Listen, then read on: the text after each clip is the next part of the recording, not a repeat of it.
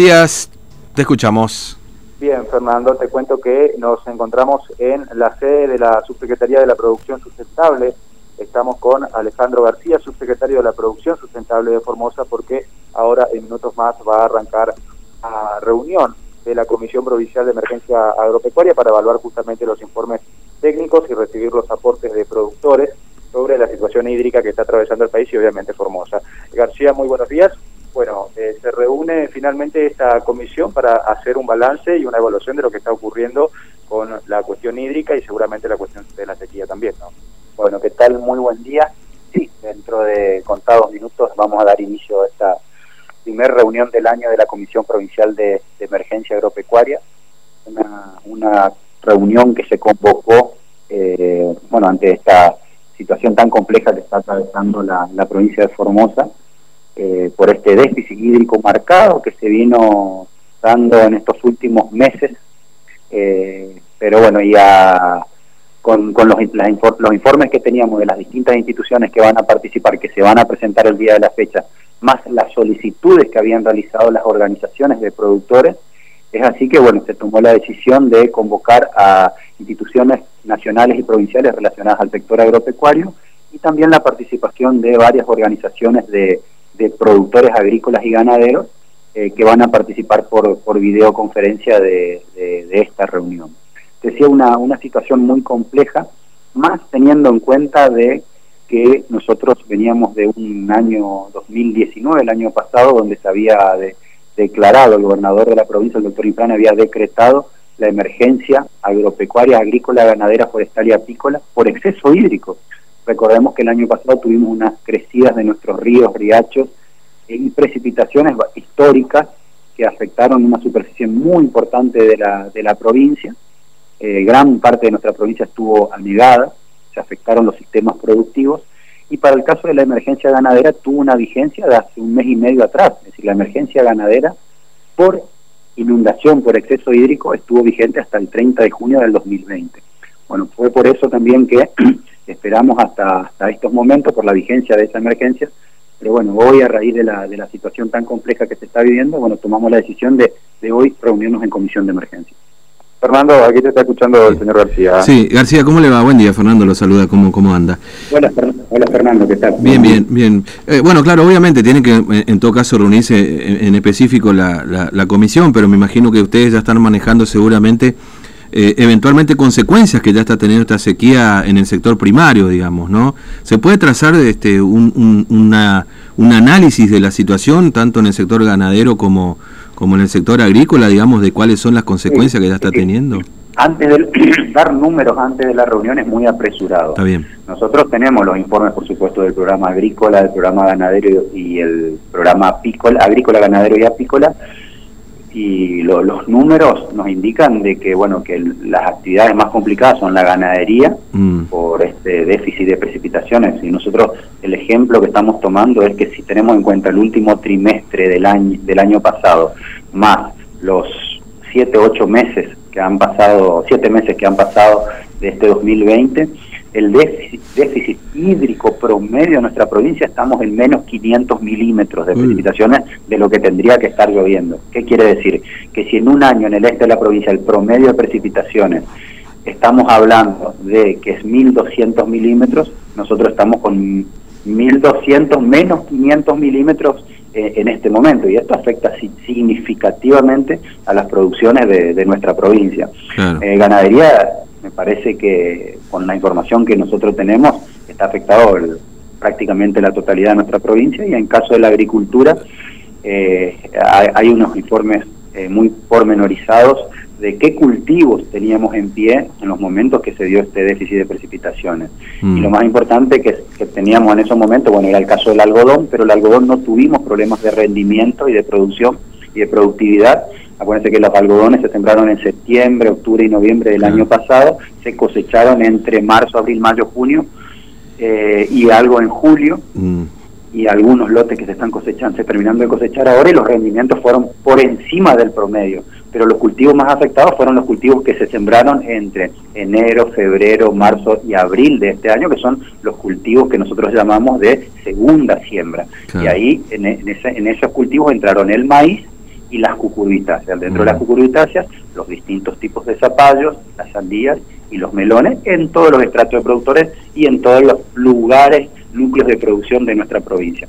Y por supuesto, la apicultura es otra actividad importante que, ha tenido, que, se han tenido pérdidas. Bueno, y hoy vamos a mostrar los porcentajes que se fueron dando. Mm. Hay un informe también que va a presentar el INTA, donde hace un análisis del índice verde y con imágenes satelitales de cómo se fue modificando con el déficit hídrico la vegetación en, en, nuestra provincia. Así que creo que ya hacia el final de la reunión de hoy vamos a tener un mm. panorama mucho más claro eh, y con, por supuesto, con los aportes de, de, los productores de hacia dónde vamos a ir con esta con esta mm. situación tan eh, Una última pregunta y ya, ya, lo liberó, seguramente después tendremos ese panorama. Pero bueno, eh, a ver, la, leí el otro día, pues, leí algunos pronósticos, pronósticos, digamos, del tema lluvia, que hasta octubre por lo menos vamos a seguir con este escenario de, de, escasas lluvias, ¿no? No sé, ¿qué, qué están manejando ustedes, este García? así es, así es. Nosotros sabemos que eh, la provincia de Formosa está inserta en un clima subtropical, donde tenemos años con buenas precipitaciones, años secos, años con inundaciones, eso viene, viene marcándose en las últimas décadas que es así. Tenemos periodos eh, también marcada la diferenciación estacional en cuanto a las precipitaciones. Históricamente en Formosa las precipitaciones se dan a partir de fines de septiembre, octubre, noviembre, diciembre y en lo que es eh, febrero, marzo, abril y mayo. Después siempre tenemos un periodo que es eh, es el otoño, el invierno con déficit de precipitaciones, normal, y también en Formosa también tenemos heladas, eh, eso es también parte de nuestro clima, que el promedio de heladas en nuestra provincia sea de 5 cinco, heladas al año, y este año ya se dieron heladas, pero esas heladas afectan teniendo en cuenta ese déficit hídrico que hay, entonces la vegetación siente más esta, eh, esta situación. Y, a esto, si le sumamos las quemas que se han producido y que se están produciendo mm. en nuestra provincia, que también son históricas, eh, por este déficit de precipitaciones, esta alta producción de forraje que teníamos del año pasado, nos lleva a que ese acúmulo de forraje, bueno, se, se, se, den estas estas situaciones. Mm. Bueno, seguramente después de, este encuentro este, hablaremos de números y sobre todo esto que usted menciona recién también de, de los, de los incendios este, de pastizales, digamos, que también es un, grave problema que está afectando. García, mucho, muchas gracias por su tiempo, muy amable, que tenga buen día. Listo, muchas gracias. Saludos para, para vos, para acá tu, tu notero y mm. para toda la audiencia, por supuesto. Muchas gracias, muy amable. Que tenga buen día. bueno, está sobre el pie de... No, no, por eso no lo quería este, distraer demasiado, porque bueno, igualmente, seguramente después del encuentro que van a participar ahí de la Comisión de, de Emergencia Agropecuaria, vamos a tener un dato más acabado de, de, del impacto que está teniendo la sequía aquí en Formosa, entre otras cosas, porque de la sequía viene, como decía recién, la mano también el incendio de pastizal y todo lo demás.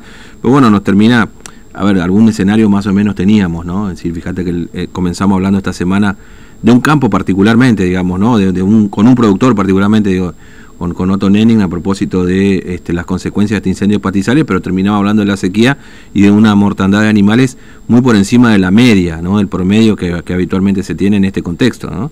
El impacto de la falta de las precipitaciones también, o sea, de las precipitaciones anuales menos 500 milímetros, o sea, habla un poco de esta estación seca que está mm. atravesando la provincia y del impacto que está mm. teniendo en la agricultura y también en la ganadería, eh, lo que a lo que hace con los incendios de pastizales, porque a la sequía justamente se la acompaña con estos incendios que también dijo son históricos y que afecta justamente a estas eh, producciones. Bueno, ahora a las 10 de la mañana, Fernando, bueno, ya se estaban conectando eh, las personas que van a participar por Zoom, porque bueno, siempre participa el PENASA, el INTA, eh, participa el PAI para la Federación Económica, la Sociedad Rural, todos. Bueno, un grupo lo va a hacer de forma presencial y otro grupo lo va a hacer a través de Zoom, eh, por videoconferencia. Bueno, ya habían personas conectadas. Mm. Esto se va a desarrollar ahora a las 10 de la mañana aquí en la Subsecretaría de Producción Sustentable. Bueno, eh, hay que estar pendiente, no, se lo preguntaba recién porque me parece que todavía está, no está muy avanzado el asunto, ¿no? Pero, ¿te gusta la carne de cerdo, Matías? Sí, me gusta. Eh, acá, Diego, los muchachos, un matambrito, una... El otro día probé la carne molida de cerdo, ¿eh? unas hamburguesas ahí, muy buenas. Es mucho más económico también, ¿eh? Este, igual para la hamburguesa de cerdo hace falta alguna cosita que la una, a diferencia de la carne. Algunos le ponen huevo, viste, a la carne. Yo cuando hago hamburguesa, la, este, de carne, de vaca, digamos, este, así nomás. eh, un poquito congelada, la, la, armás y la mandás otra vez al congelador para que se junte bien y la de cerdo cuesta un poquito. Claro, Pero, ¿pan rallado o rebozador? Y no, sí, un huevito, por ahí una cosa... y, y, sin sal inclusive, porque cuando la cocinás pones sal así bien purito, el, el de carne de, de, este, de, de, vaca, de vaca, ¿no? Y el cerdo cuesta un poquito más. Pero bueno, después te voy a contar, porque le estaba por preguntar ahí, pero como está muy, no está todavía muy avanzada la cuestión, te voy a contar después y le voy a contar a los oyentes, Matías, también. Eh, el desembarco chino en Formosa. Y tiene que ver con el tema cerdos. Este, así que pues vamos, vamos a estar conversando. Ayer ¿Vamos a ¿eh? poder comprar las costeletas de cerdo más baratas? No sé. Porque no es que tampoco acá nosotros somos productor, somos una provincia ganadera y no es que está muy más, más barata la carne, digamos, ¿no? O sea, pero bueno, este eh, ¿viste? esos son mitos muchas veces, ¿no? Que porque una provincia produce tal cosa resulta que es más barato y ahí no.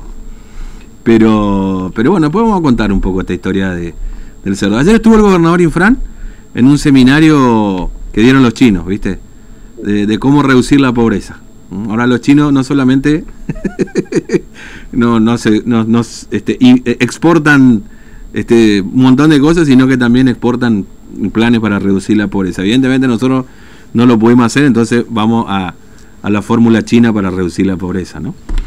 Bueno, podemos hablar de eso. Eh, Matías, en un rato estamos, eh, a ver si tenemos más novedades, más números. Este, pero buena charla, porque en definitiva 500 milímetros menos han llovido en todo este tiempo, ¿no?